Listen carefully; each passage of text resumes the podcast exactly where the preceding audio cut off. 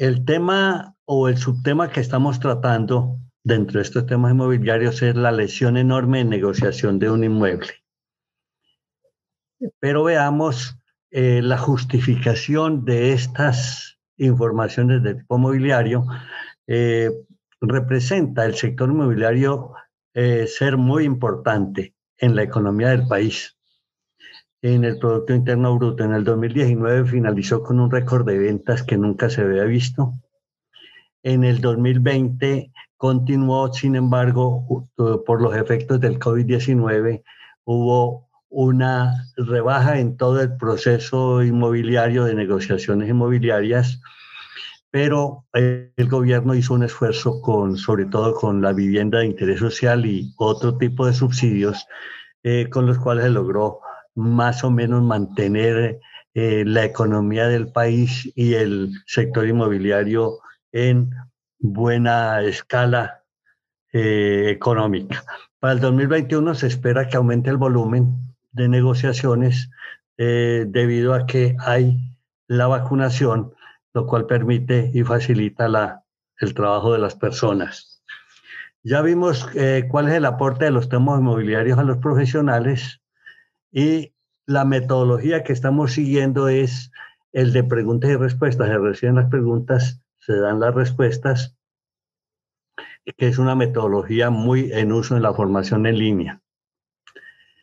Con relación a los temas inmobiliarios, veamos cuáles son los subtemas que estamos tratando y cuál es su importancia. El contrato de arrendamiento, por ejemplo, es de mucho interés para todo el mundo. Las remodelaciones y mejoras son de alto interés. Los agentes inmobiliarios son unos intermediarios sobre los cuales se debe conocer qué es lo que hacen, en qué trabajan.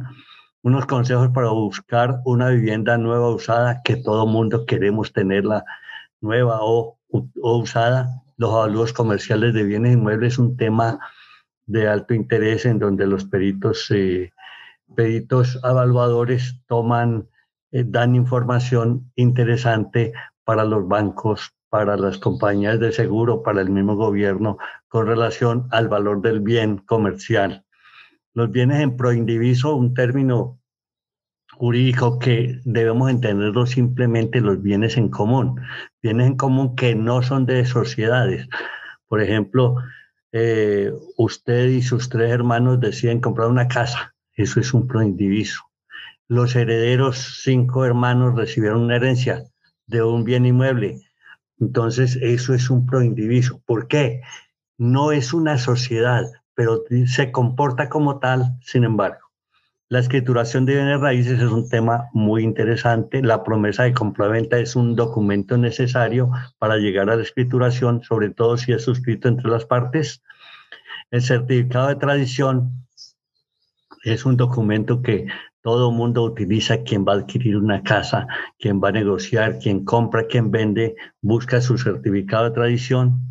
El tema que estamos tratando, que es la lesión enorme en negocios de inmueble, y ya vamos a ver de qué se trata, los impuestos nacionales en negociaciones inmobiliarias, las compras o inversiones en bienes raíces nuevos usados, la venta en bienes raíces, los impuestos territoriales en bienes muebles, el contrato de mandato, cómo vender un inmueble nuevo, papel de las notarías y de los notarios en los negocios inmobiliarios, papel de la SAE en relación con bienes raíces, algunos conceptos generales y uno muy importante que vamos a tratar que es el de propiedad horizontal. Entonces veamos este subtema de lesión enorme en la negociación de inmuebles y veamos su definición. Esa palabra lesión enorme le suena a uno como si se tratara de que alguien lo mataran, que hubo un problema, que se trata de un terremoto. No, la lesión enorme en la negociación de inmuebles es otra cosa. Se presenta cuando alguien, explotando la ignorancia, observen, es explotando la ignorancia evidente o inexperiencia o la miseria del otro, obtiene un lucro excesivo que sea desproporcionado frente a la obligación adquirida. Tanto el vendedor como el comprador pueden sufrirla. El vendedor sufre lesión enorme cuando el precio que recibe es inferior a la mitad del justo precio de la cosa que vende y el comprador a su vez sufre lesión enorme cuando el justo precio de la cosa que compra es inferior a la mitad del precio que paga por ella. Esto lo vamos a ver. Pero aquí lo que quiero en esta definición es hacer caer en cuenta esta lesión enorme de dónde nace. Que muchas veces se explota la ignorancia. Alguien va a comprar o va a vender. Es decir, aquí lo planteamos para quien vende o para quien compra. Explotando la ignorancia, alguien muy vivo hace negociaciones por debajo del precio o por exceso de precio eh, de un eh, bien raíz. Entonces, muchas veces, por ejemplo, alguien que tiene una necesidad urgente, necesita 200 millones y le ofrecen por la casa eh, que vale 300 millones, le ofrecen 50. Y él dice, yo lo que necesito es solucionar mi problema y lo resuelve recibiendo los 50 millones o los 100 millones. Eso es una lesión enorme para quien vendió. ¿Por qué? El que está explotando la ignorancia o la necesidad es el que tiene la plata. También se puede dar por evidente inexperiencia o la miseria del otro, ya vimos, o necesidades del otro.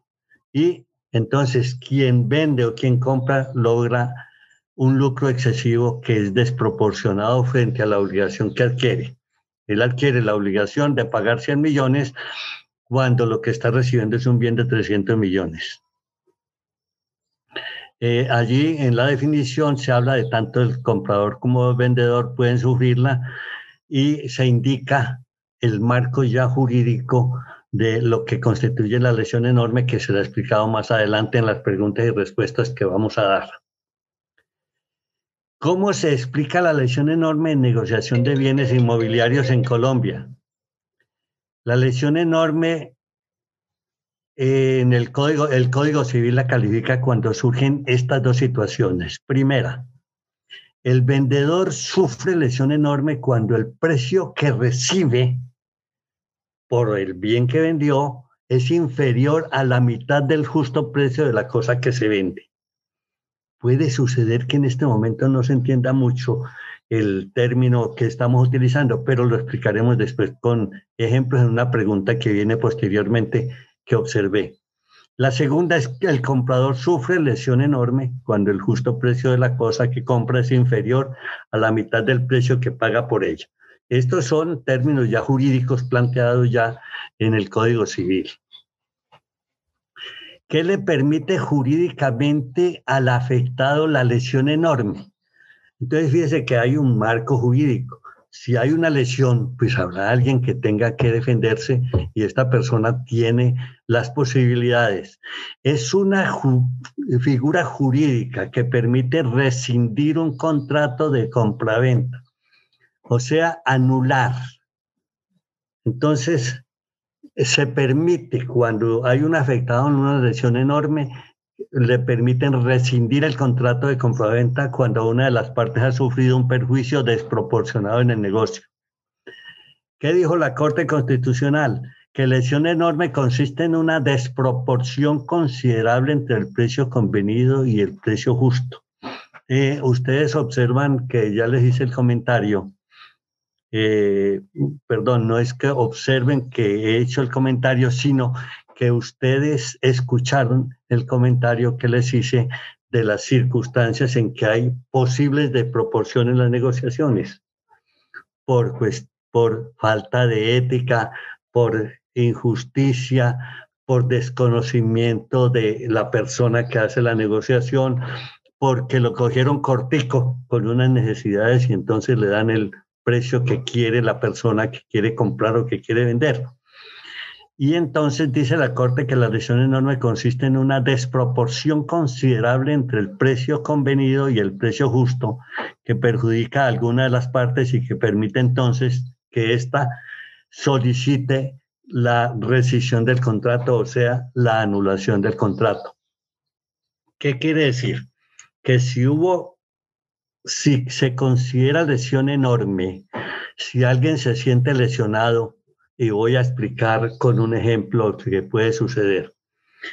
En mi familia tengo cinco hermanos, uno que se encuentra en grandes dificultades económicas y tiene una casa que hace cinco años eh, eh, tenía un valor de 300 millones y él por necesidad la vendió por 100. Entonces, él puede en este momento, si no han pasado los términos, puede hacer el reclamo y puede pedir que se rescinda el contrato o que se mejore el precio del negocio que se hizo hace cinco años.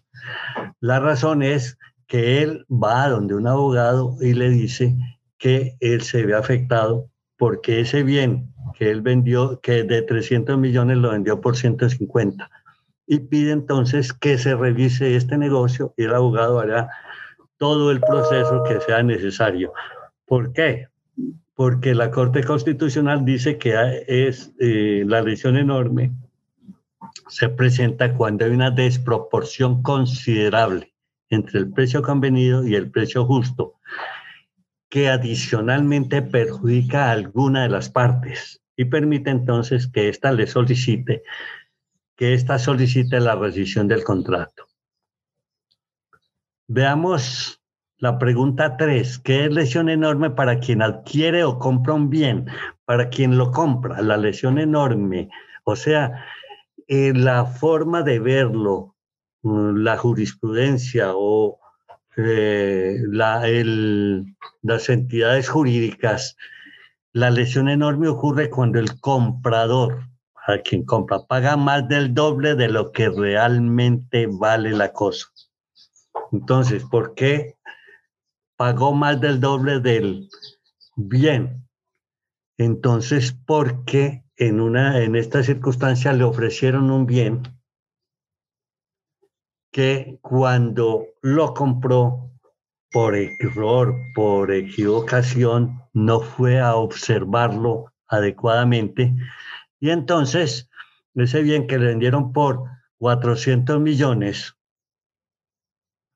cuando van a verlo, ni siquiera tiene las medidas, tiene eh, linderos mal colocados, no tiene los elementos, la casa que le habían dicho, y entonces él eh, eh, considera que el valor de esa casa de 400 no vale más de 150 millones. Ahí hay una lesión enorme para quien adquiere o compra un bien. Yo voy a colocarles un ejemplo que lo he vivido. Yo eh, tenía con mi familia un lote un lote eh, interesante eh, de, en un sector eh, de urbanístico bien bueno, un lote que se había comprado y se ve, alguien ofreció comprarlo y se le ofreció en 300 millones. El ejemplo es exactamente lo que sucedió. Entonces, la señora que fue a comprarlo y que ofreció los 300 millones, eh, simplemente hizo la negociación, nos pagó el dinero.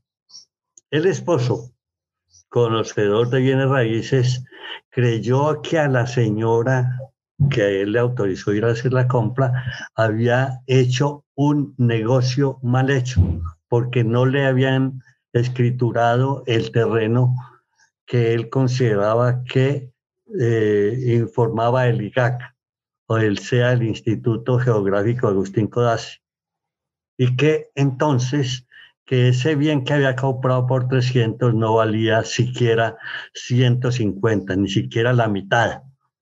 Entonces, él se eh, consiguió un abogado para hablar de lesión enorme, para hacer la denuncia de lesión enorme.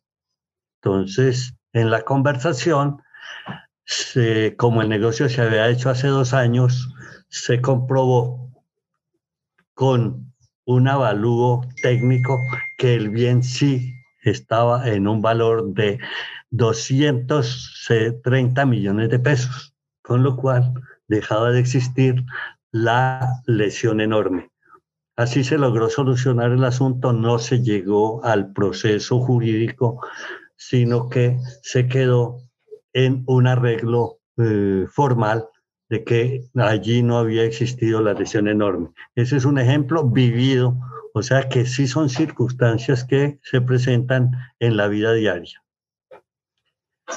¿Qué es lesión enorme para quien vende un inmueble? El vendedor sufre lesión enorme cuando el precio que recibe es inferior a la mitad del justo precio de la cosa que vende. Estamos hablando de un bien que eh, de 300 millones que lo vende por 140. Es menos de la mitad y allí se presenta lesión enorme. ¿Por qué eh, sufrió lesión enorme? Porque la vendió por un valor inferior a la mitad del justo precio. ¿Y por qué motivo se pudo haber dado esa circunstancia? Porque eh, él quiso vender porque necesitaba la plata y no le dieron sino los 140 millones. Entonces él consideró que hay lesión enorme y va a poner la denuncia, de manera que puede hacer. ¿A qué se denomina precio justo en una negociación de un inmueble? El denominado precio justo puede definirse como el precio que cumple con el principio de equidad, en donde las partes obtienen lo que deben recibir a cambio de su respectiva contraprestación. ¿Cuál es la respectiva contraprestación? El dinero. Es decir, que el vendedor o, el bien, es decir, que el vendedor recibe un precio que se adecua a las características físicas, jurídicas y económicas de un bien inmueble. Y el comprador, al conocer dichas características, paga un precio que determina su satisfacción de necesidades con, bien, con el bien inmueble adquirido. Esta es una definición eh, muy general, pero muy bien lograda, porque está hablando de los términos de negociaciones que son justo precio, que es la equidad. Eh, lo otro es que quien quiere comprar algo, lo compra creyendo que de buena fe le están vendiendo eh, y que tiene las características que él, eh, que a él le han expresado, tal dimensión, tal es en café, es en pasto, es decir, tiene las características que él cree que tiene el bien que él paga. Yo pago lo que quiero comprar. Entonces, veamos la pregunta 6. ¿Qué es el punto de equilibrio en una negociación de un inmueble? El punto de equilibrio puede denominarse también justo precio tanto para el comprador como, como para el vendedor.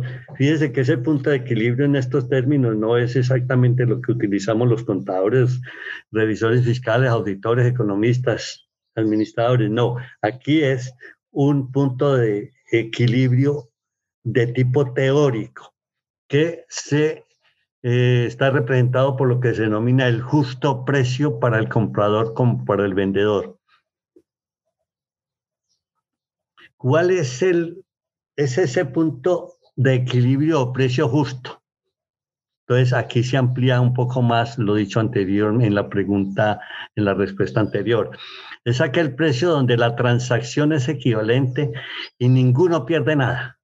Por lo tanto, existe un verdadero intercambio de bienes sin que se cause perjuicio por una disminución en el patrimonio tanto el comprador como el vendedor. Entonces, fíjense que ese precio justo es, yo estoy recibiendo lo que quiero y él, eh, como comprador, y el vendedor está recibiendo el pago que desea. El denominado justo precio puede definirse como el precio que cumple con el principio de equidad. Estamos repitiendo aquí ah, algo que ya dijimos en pregunta anterior, en respuesta anterior, en donde las partes obtienen lo que deben recibir a cambio de su respectiva contraprestación. Es decir, que el vendedor recibe un precio que se adecua a sus intereses. Entonces, estamos hablando de un tema de equilibrio, de justicia, de equidad, de negocio normal y corriente. No es entre pues, pues, utilicemos ese término, narcotraficantes. Yo conozco eh, que eh, a un familiar mío le compraron una finca que quedó escriturada en 700 millones. La finca no valía más de 50 millones. ¿Qué era lo que estaba haciendo? Pues estaban era lavando el dinero. De manera que en estas circunstancias son se produce en lesión enorme que en ese caso eh, hubo que se, tuvo que ser solucionado ya dentro de la justicia, puesto que a los que hicieron esta negociación los condenaron porque estaban haciendo trampa al Estado. Eh, hay una pregunta, ¿puede darme un ejemplo de lesión enorme en el negocio de un inmueble? Pues veámoslo. En las negociaciones de bienes inmuebles se parte de un precio justo y el valor pagado recibido no se puede apartar más del doble de la mitad de este justo precio según corresponda al comprador o vendedor. Entonces veamos. Se negocia un apartamento cuyo justo precio es 200 millones. Ese es el precio justo para las partes. Si el comprador paga más de 400, por ejemplo 440, se presenta lesión enorme puesto que el justo precio resulta inferior a la mitad de lo que se paga. Se paga, es decir, que no se puede cobrar más del doble de lo que vale el bien, pues debe de hacerse, se configura la lesión enorme. Entonces, el comprador pagó 440. ¿Por qué los pagó? Porque le dijeron, este bien tiene estas condiciones, tiene tal tamaño, está situado en tal parte. Y él de pronto, por un descuido, no le puso cuidado, dio los, eh, los 440 y cuando se dio cuenta, el justo precio de ese bien era 200 millones. Aquí se produce lesión enorme para un comprador.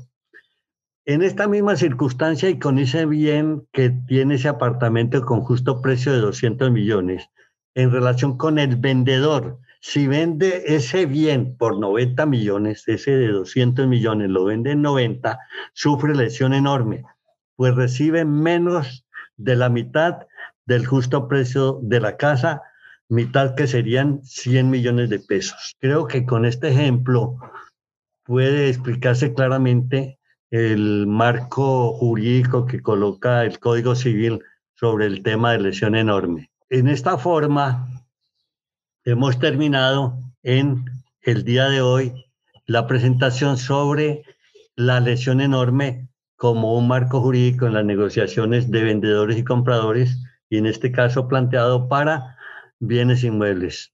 Muchas gracias.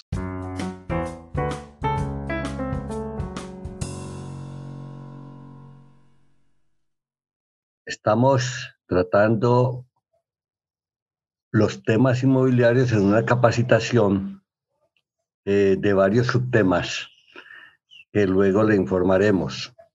Esta es una capacitación dirigida a auditores, contadores, revisores fiscales, coeconomistas, administradores, técnicos, tecnólogos, empresarios, emprendedores, eh, interesados en mejorar sus habilidades blandas no conocimientos técnicos de su profesión, sino conocimientos que le sirven para interactuar con la comunidad, para servir a los demás, para demostrar eh, una sapiencia interesante eh, por la amplitud que se adquiere en eh, temas que son de uso común por la comunidad.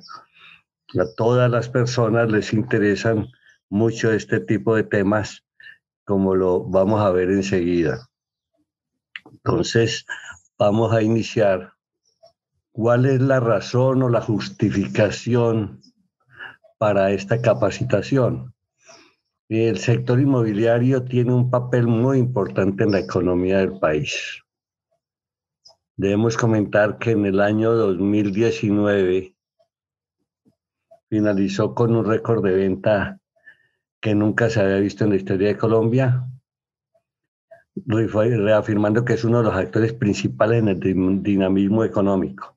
Para el año 2020, no obstante los dañinos efectos del COVID-19, jugó, un papel muy importante en la economía o en el sostenimiento de la economía, da, eh, eh, puesto que el gobierno eh, contribuyó con subsidios de vivienda y un incremento y crecimiento de la vivienda de interés social, incluyendo con ello financiamiento de vivienda. En el año 2021 se espera que aumente el volumen una vez se aumenten inclusive los vacunados y que haya un crecimiento superior en los dos años siguientes.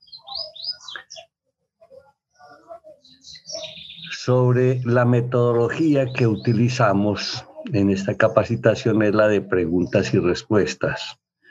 Eh, la academia o nuestra formación y el uso de, de, formación en línea nos indica que el camino que seguimos de recibir preguntas de usuarios y procesar y explicarlas con respuestas son una buena metodología que facilita el conocimiento.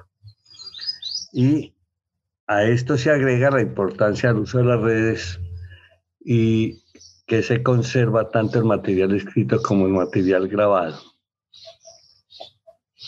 Veamos el porqué de la importancia de esta capacitación y los subtemas en los cuales se aplican las preguntas y respuestas, para que observemos que en uno de estos 21 eh, temas que estamos proponiendo o que estamos trabajando como capacitación, eh, usted como persona, sus amigos, sus conocidos tienen que ver por ejemplo, iniciamos con el contrato de arrendamiento de bienes raíces. ¿Quién o quiénes no han intervenido en contratos o los han hecho personalmente? Las remodelaciones y mejoras de viviendas es una cosa común, es una situación común que se da en todas las casas, en todas las familias y quienes tienen capacidad de hacerlo. Los agentes inmobiliarios, este tema eh, se refiere a los intermediarios en la compra y venta de bienes inmuebles. Eh, consejos para buscar una vivienda nueva usada son muy importantes porque hay una diferencia entre adquirir una vivienda nueva o una usada y el procedimiento a tener en cuenta. Los avalúos comerciales de inmuebles, estos avalúos hechos por peritos evaluadores son de alto interés tanto para la banca como para seguros, para las empresas, como para negocios particulares. En fin, los evaluadores son unos profesionales de mucho interés en la economía del país y en estos temas inmobiliarios. Los bienes en proindiviso, bienes que pertenecen a varias personas. La palabra proindiviso es una, eh, se refiere a un bien en común. Y, y las circunstancias se dan, perdón, como en los casos siguientes. Eh, usted y sus hermanos o usted y unos amigos deciden comprar una casa o una finca. Eh, simplemente cada uno coloca de a 200 millones y entonces se compra una finca de 800 millones de pesos y no hacen sociedad. Entonces allí se conforma lo que se denomina un proindiviso. A unos herederos le quedan unos bienes. Esos bienes inmuebles eh, tampoco hacen sociedad los herederos, sino que empiezan a disfrutarlos o a utilizarlos o a obtener sus eh, recursos de allí eh, sin hacer sociedad de ninguna clase, sociedad comercial. Entonces, esa denominación es eh, pro-indiviso, que es la que se toma en estos casos. Las sucesiones de bienes inmuebles, ¿en qué familia no hay situaciones de, de sucesiones? fallece el abuelo, fallece el bisabuelo, fallece una, eh, la madre o el padre y queda una herencia. Entonces este tema de sucesiones en bienes inmuebles es muy interesante. La escrituración de bienes raíces es un paso precisamente en toda la negociación de un inmueble y tiene mucha importancia y allí entran también los notarios. La promesa de compra-venta de bienes raíces es ese contrato que se firma antes de escriturar. Es un contrato o una promesa que da la garantía al comprador o al vendedor de que se va a hacer el negocio. De manera que en estas circunstancias la promesa de compraventa, una vez firmada, eh, suscrita, se vuelve un, una situación legal que llegará a la escritura donde se denomina ya eh, contrato de compraventa. El certificado de tradición, un documento que en forma muy común uno solicita en línea y que obtiene para conocer eh, qué calidad de bienes, qué es lo que va a comprar, cuáles son las dimensiones, cuál es el, eh, el sitio donde está, eh, qué condiciones está, si está hipotecado o qué otras circunstancias se mueven eh, y que están informadas en el certificado de tradición. El tema que estamos tratando, la lesión enorme en negocios de inmuebles. Esto tiene eh, una justificación, pero la denominación de lesión enorme le suena a uno como un tsunami o una situación muy especial, un incendio, y, uno se pregunta qué sucede. Y entonces vamos a ver qué es la lesión enorme en negocios de inmuebles y vemos las circunstancias en que se presentan. Los impuestos nacionales en negociaciones inmobiliarias, también la compra e inversión de bienes raíces nuevos usados, la venta de bienes raíces, los impuestos territoriales en bienes inmuebles, el contrato de mandato, cómo vender un inmueble nuevo, papel de las notarías y de los notarios en los negocios inmobiliarios, el papel de la SAE en relación con bienes raíces, unos conceptos generales y un tema muy importante, la propiedad horizontal. Entonces, estos son los subtemas que se eh, explican o que en la cual se aplican respuestas a las preguntas que nos van llegando. entonces, el subtema que estamos tratando es la lesión enorme en la negociación de inmuebles. Eh, les decía antes que suena uno como si fuera un incendio, un tsunami, que una lesión enorme en la negociación. No, señor. Veamos qué es. Se presenta lesión enorme y sí tiene cierto parecido con unos efectos graves cuando haya esas situaciones que les dije antes. Se presenta lesión enorme cuando alguien, explotando la ignorancia, un señor o una persona explota la ignorancia de otro. La evidente inexperiencia, pues, el otro no tiene, es ignorante en bienes raíces, además es eh, inexperto, o bien la miseria de otro obtiene un lucro excesivo que sea desproporcionado frente a la obligación adquirida. Yo siempre lo he situado, eh, lo he dicho como alguien que le, al cual le dejaron una herencia y es un bien de 400 millones de pesos si la persona desconoce cuál es eh, el tamaño, cuál es el valor real y le ofrecen 200 millones o 100 millones y él dice yo lo que necesito es el dinero, eh, no me voy a poner a colocarme en dificultades con negociaciones y entonces recibe el dinero y se hace la escritura. Entonces allí hay ignorancia o también inexperiencia o también la explotación de la miseria de otro. Es una persona que tiene en una negociación firmó una hipoteca y no la puede pagar. Entonces resulta alguien que le compra pagando la hipoteca eh, y lo libera de esa hipoteca, pero le compra por lo que quiere él, no por lo que debería recibir. Entonces, allí se obtiene en esas circunstancias lucros excesivos que son desproporcionados frente a la obligación adquirida. Eso es lo que en términos del Código Civil en eh, negociación de inmuebles se denomina lesión enorme. Eh, complementamos la definición. Tanto el vendedor como el comprador pueden sufrirla. Es decir, aquí no es que el vendedor es el que sufre la lesión enorme o, el, también puede ser el comprador. El vendedor sufre lesión enorme cuando el precio que recibe es inferior a la mitad del justo precio de la cosa que vende. Ahora lo veremos en un ejemplo. Y el comprador a su vez sufre lesión enorme cuando el justo precio de la cosa que compra es inferior a la mitad del precio que paga por ella. Veamos un ejemplo de esto. Ya lo había respondido en pregunta anterior, pero quiero dejarlo aquí porque me parece mucho interés. ¿Puede darme un ejemplo de lesión enorme en el negocio de un inmueble? Entonces, en las negociaciones de bienes inmuebles se parte de un precio justo y en toda negociación y en toda actividad humana. Y el valor pagado recibido no se puede apartar más del doble, ya esta es norma o de, eh, o de la mitad de este justo precio según corresponda al comprador o al vendedor. Veamos el ejemplo. Se negocia un apartamento cuyo justo precio, el precio que podía negociarse es de 200 millones.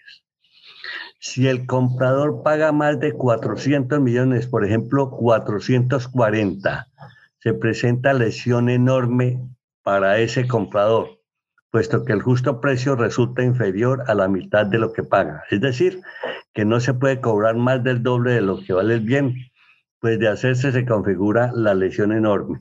¿Por qué se hizo el negocio? Al comprador le dijeron, esto tiene estas características, estas otras, y con todas las características él se metió en la cabeza que ese era el bien que él necesitaba. Y entonces ya da los 440 millones. Luego, cuando ya conoce el lote, cuando ya conoce la casa, cuando ya conoce la finca, eh, empieza a sentirse que lo tumbaron, empieza a sentirse que lo afectaron. Entonces empieza el proceso de hacer un proceso jurídico por lesión enorme. Veamos en caso de, en relación con el vendedor, en este mismo caso, si vende el mismo bien, el de los 200 millones, por 90 millones, sufre lesión enorme, pues recibe menos de la mitad del justo precio de la casa, cuya mitad es 100 millones de pesos. Entonces, también el vendedor puede vender en un momento determinado por un precio muy inferior debido a las circunstancias que tenga y, en, y cuando se da cuenta de estas circunstancias, entonces también puede colocar o seguir un proceso de lesión enorme. Continuemos con las preguntas del día de hoy. La pregunta novena, ¿qué significa precio de venta pactado en una negociación de un inmueble? Esto suena igual a lo cuando uno dice yo pacté tal cosa o tal circunstancia o tal negocio con una persona.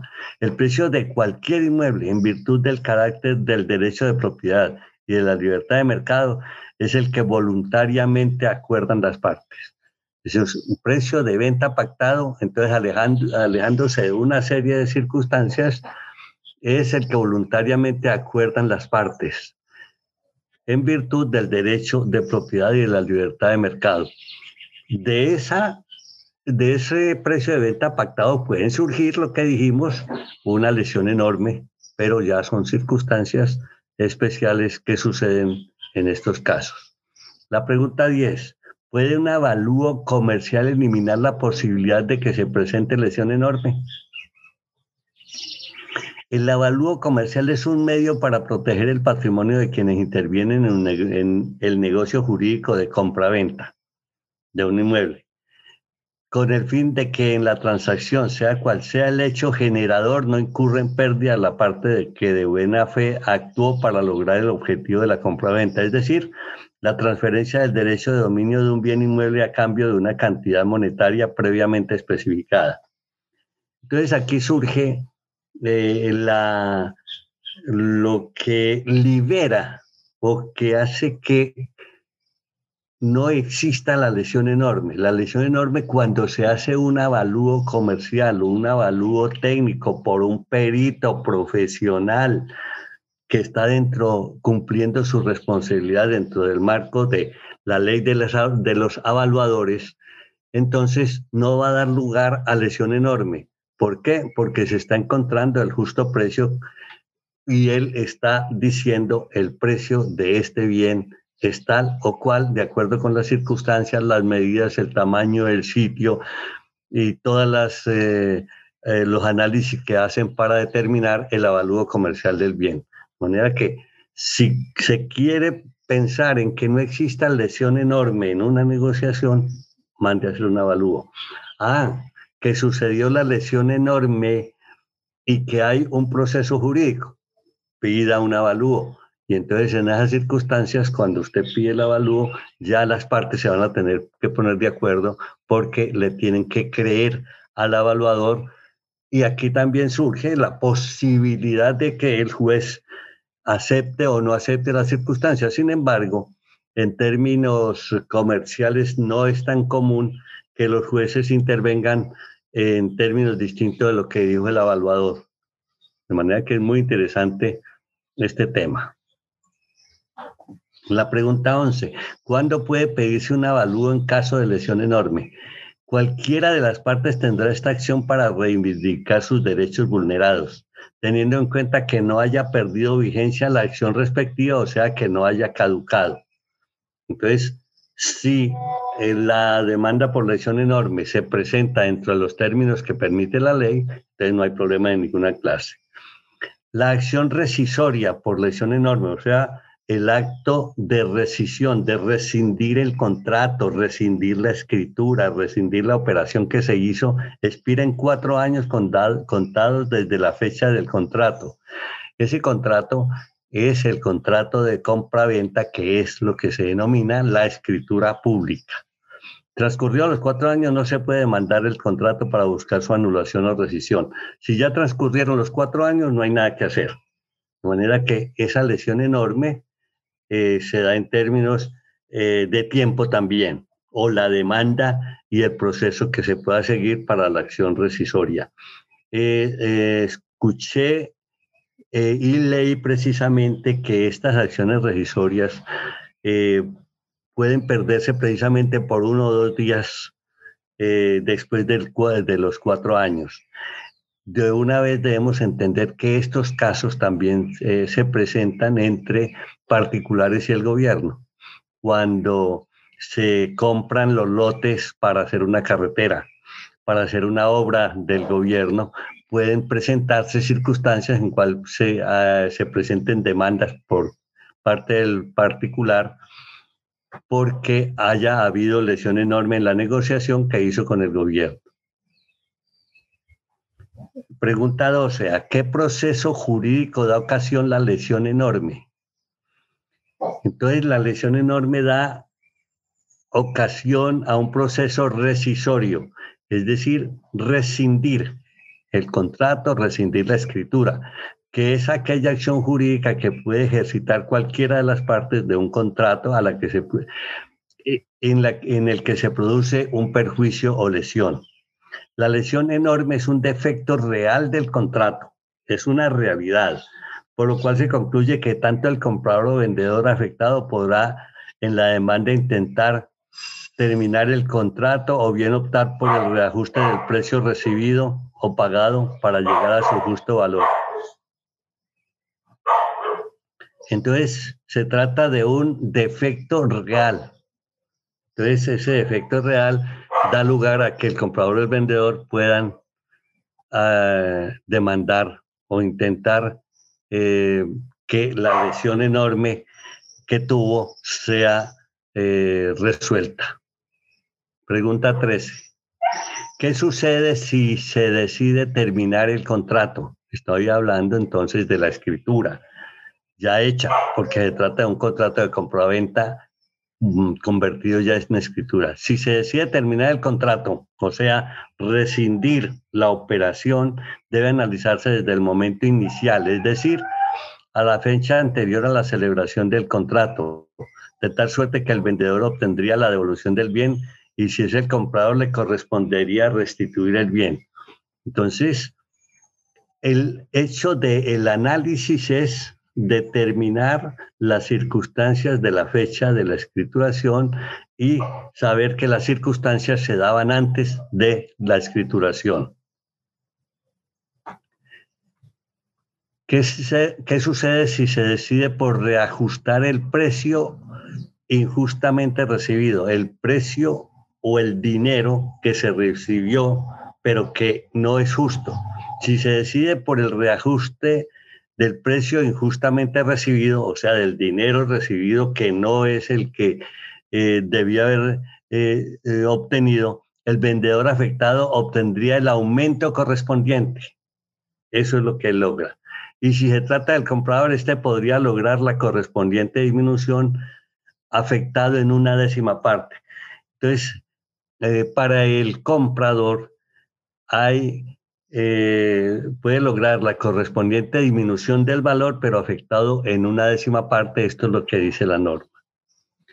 Pregunta 14.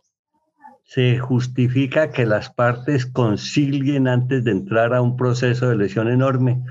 esto de conciliar y para eso existen las cámaras de comercio, para eso existen los abogados, para eso existen los amigos. Eh, la pregunta es, ¿se justifica que las partes concilien antes de entrar a un proceso de lesión enorme? Sí, siempre las conciliaciones es la mejor solución en casos jurídicos. Entonces, eh, ¿qué sucede? Eh, alguien siente que tuvo lesión enorme en una negociación, va donde un abogado y le dice, ayúdeme a resolver esta situación y si es necesario sigamos todo el proceso jurídico de rescisión de la escritura, si es necesario. Pero en el intermedio, en el camino de llegar a todo el proceso jurídico, él pide un avalúo el abogado entra a conciliar, el, con, el abogado de la contraparte eh, ayuda a resolver el asunto y puede resolverse y puede la situación mejorarse y no haber proceso de tipo jurídico que es costoso y largo, eh, porque hubo una conciliación, un acuerdo entre las partes. Alguien accedió a pagar un poco más, el comprador a recibir también el bien con otras condiciones, en fin, son arreglos ya entre particulares. La pregunta 15. ¿Qué tiene que ver una venta como cuerpo cierto con relación a la lesión enorme? aquí aparecen dos términos, cuerpo cierto y lesión enorme. El término cuerpo cierto nace generalmente en las promesas de compraventa. Veamos, eh, vamos a leer y vamos explicando. La venta de cuerpo cierto es una figura utilizada en la venta de bienes raíces y especialmente en el documento, en la promesa de compraventa. Aquel documento que es garantía para la negociación, que resulta útil cuando la extensión real del bien no siempre coincide con la consigna en los documentos lo que dicen los documentos no siempre coincide con la realidad. Los documentos en una venta no siempre coinciden con la realidad. Cuando la venta fue a cuerpo cierto, no hay lugar a demanda por lesión enorme por tamaño del bien. Fíjense qué bien la figura. Si se vende a cuerpo cierto, o sea, en la promesa de compraventa dice vendía a cuerpo cierto, la venta se hace a cuerpo cierto, no hay lugar a demanda por lesión enorme por el tamaño del bien. En el caso de compra de bienes raíces, la venta a cuerpo cierto consiste en que el objeto de compra se delimita con su señalamiento independiente de los metros que tenga, o sea que se compra una propiedad determinada y no una cantidad de metros cuadrados. Entonces, para sintetizar, en las promesas de compra-venta eh, se colocó se ve, la venta se hace a cuerpo cierto, está queriendo decir, es lo que hay, es la medida que tenga el bien. Eh, no importa ni la escritura, no importa ni el certificado catastral, no importa eh, un recibo de, de, avalúo que haya, no importa eh, lo que la escritura diga o la promesa de compraventa los metros, las hectáreas o las plazas que tiene de extensión no importa. Se compra es lo que se está expresando que se vende. Se vende una finca y se vende a cuerpo cierto. ¿Qué es lo que se está vendiendo? Ese, esa finca con las medidas que tenga, que no siempre coinciden en, eh, en la escritura, ni en la promesa de compraventa, ni en los avalúos catastrales. El cuerpo cierto en la lesión enorme. Entonces veamos, seguimos. Si el predio se vende como un cuerpo cierto, repito, en la promesa de compraventa dice se vende a cuerpo como un cuerpo cierto, no habrá derecho por parte del comprador ni del vendedor para pedir rebaja o aumento del precio, sea cual fuere la cabida del precio, tamaño. Cuando la demanda surge por diferencia de las medidas de un bien vendido a título de cuerpo cierto, no hay lugar a lesión enorme. Entonces, fíjense lo importante que es que esta cláusula de que un bien se compra a cuerpo cierto porque no aparece la lesión enorme, a menos que se configure la lesión enorme por el precio convenido. eh, yo tuve el caso y en una pregunta anterior sobre el tema de las promesas de compraventa lo di. Es, vendí una finca pequeña que yo dije que medía tres hectáreas. Bueno, entonces la venta de eso se hizo y se, cuando llegamos a firmar la promesa de compraventa, el comprador dijo, no me le dejen las dos palabras o las tres compra a cuerpo cierto. Quítensela de la promesa de compraventa. O sea, libérenme de que las medidas son de que ese bien no va a tener que ser medido porque yo lo que estoy comprando es esa finca en tal sitio y así se hizo el negocio. Resulta que yo decía que el bien tenía tres hectáreas. Como quité la cláusula de cuerpo cierto en la promesa de compra-venta, cuando el señor que compró eh, estaba pagando el bien, dijo, yo voy a llevar un dron y voy a hacer unas medidas con unos, unas personas expertas en este tema. Pues fue y midió y el bendito lote o la bendita finca no medía sino dos hectáreas y media. Entonces lo que me iba a suceder era que se me iban a quitar del negocio y yo opté por decirles, bueno, no se me quiten del negocio, sigamos con el negocio y yo les rebajo la sanción que colocamos porque no fuera toda la información correcta. Y entonces me tocó rebajar 25 millones que perdí precisamente porque no me dejaron colocar la frase de cuerpo cierto en la promesa de compra-venta y que había diferencia en la medida de los bienes. ¿Cómo se lleva a cabo una acción rescisoria por lesión enorme? En la acción rescisoria ya vimos que se trata de rescindir el contrato, rescindir la escritura. La acción rescisoria, que es la acción mediante la cual se puede dejar sin efecto un contrato o una obligación, en este caso una escritura puede ser ejercida por cualquiera de las partes que intervienen en el negocio jurídico, toda vez que está establecida la condición de más del doble o menos de la mitad del valor del bien inmueble en el Código Civil. Entonces, cuando se habla de lesión enorme, siempre se, está la frase más del doble o menos de la mitad, cuyo ejemplo ya dimos en una respuesta anterior. ¿Cuál es el término para intentar la rescisión del contrato por lesión enorme? Ese es el término de prescripción de la acción rescisoria por lesión enorme contemplado en el artículo 1954 del Código Civil, que expira en cuatro años contados desde la fecha del contrato, ya lo habíamos dicho o respondido en una pregunta anterior. La pregunta 19. ¿Cómo se hace una venta de predio, de un predio o de una finca o de una casa como cuerpo cierto? Cuando se vende un terreno o una casa, el comprador se desplaza al sitio. Cuando hicimos a cuerpo cierto, ya vimos que era escrito esas dos palabras en, en la promesa de compra-venta. Entonces, si se vende un terreno o una casa, el comprador se desplaza al sitio y el vendedor le enseña qué es lo que está vendiendo, lo que comprende, que va, que va de aquí hasta allá, y de allá hasta acá, independientemente de la extensión que se indique en la escritura pública. Entonces lo vendió a cuerpo cierto, indicándole simplemente, este es el lote, o esta es la casa, o esta es la finca que le estoy vendiendo. Y lo compró a cuerpo cierto. ¿Cómo se hace una venta de un inmueble como cuerpo cierto con linderos? Entonces, el alinderamiento ya son lo que se llama también mojones, que dan la separación clara y definida eh, de, históricamente del bien.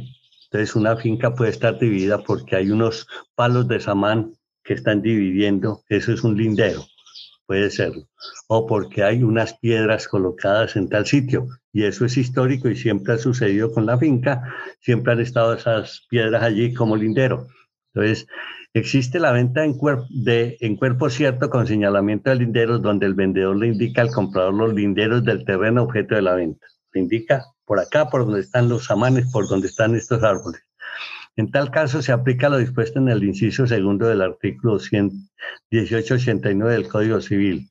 Sin embargo, si se vende con señalamiento de linderos, está, estará obligado el vendedor a entregar todo lo comprendido en, en ellos.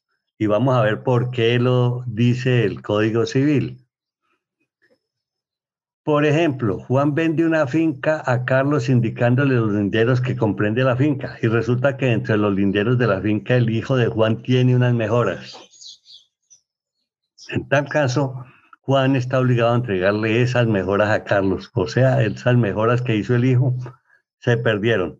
Se las tienen que entregar a Carlos, pues están dentro de los linderos señalados en la compraventa y si no puede hacerlos, Carlos tiene el derecho a que se le disminuya el precio proporcionalmente y si la diferencia del precio resulta superior al 10%, Carlos puede elegir entre aceptar la disminución de precios o desistir de la compraventa sin que genere incumplimiento de su parte. Es bien interesante porque resulta hasta novedoso este tema cuando se habla de una negociación a cuerpo cierto. La pregunta 21. ¿Cuándo la venta no se hace como cuerpo cierto? Si la venta no se hace como cuerpo cierto, palabras que deben quedar en la promesa de compraventa suscrita, debe entenderse que se hace por cabida, extensión, área, y en tal caso se pueden presentar situaciones como las siguientes y que son muy comunes. La extensión real del inmueble que es igual a la vendida. ¿Qué problema hay ahí? Ninguno. La extensión real del inmueble que es más grande de la vendida. Tampoco hay problema porque si usted acepta que le está vendiendo ese bien y es más grande de, la, de la, extensión real, pues muy bueno para quien compró.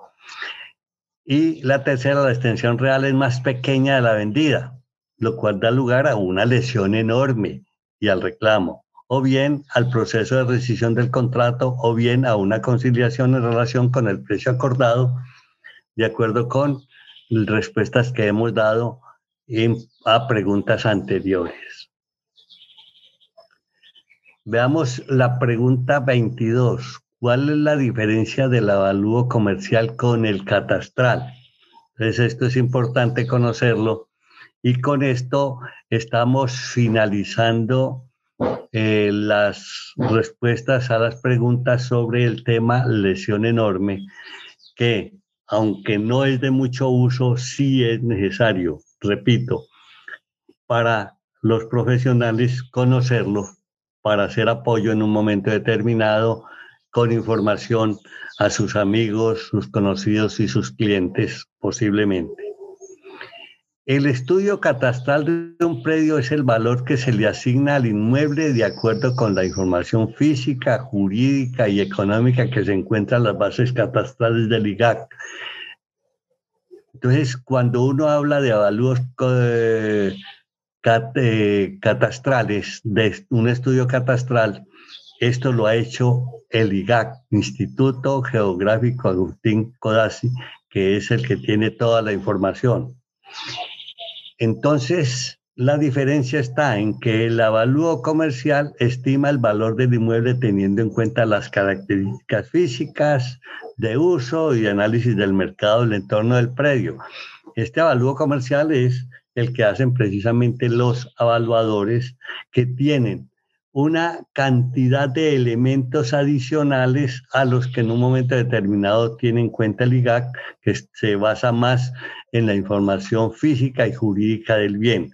Aquí ya se analiza las características, el sitio, las vías que llegan, el tipo de cultivos, etcétera. Por lo general, el avalúo comercial es superior al catastral. Esto ya lo vemos en forma muy común los que de pronto hemos trabajado en estos temas inmobiliarios. Eh, yo les tengo que agradecer el que me hayan escuchado y que hayan venido escuchando los temas sobre bien eh, los temas inmobiliarios que venimos eh, tratando, que son de interés para mejorar las habilidades blandas de relaciones interpersonales, de trato con las personas y de apoyo a los demás, no exactamente en cosas técnicas, sino en temas que tienen relación también con mi profesión en un momento determinado. Muchas gracias.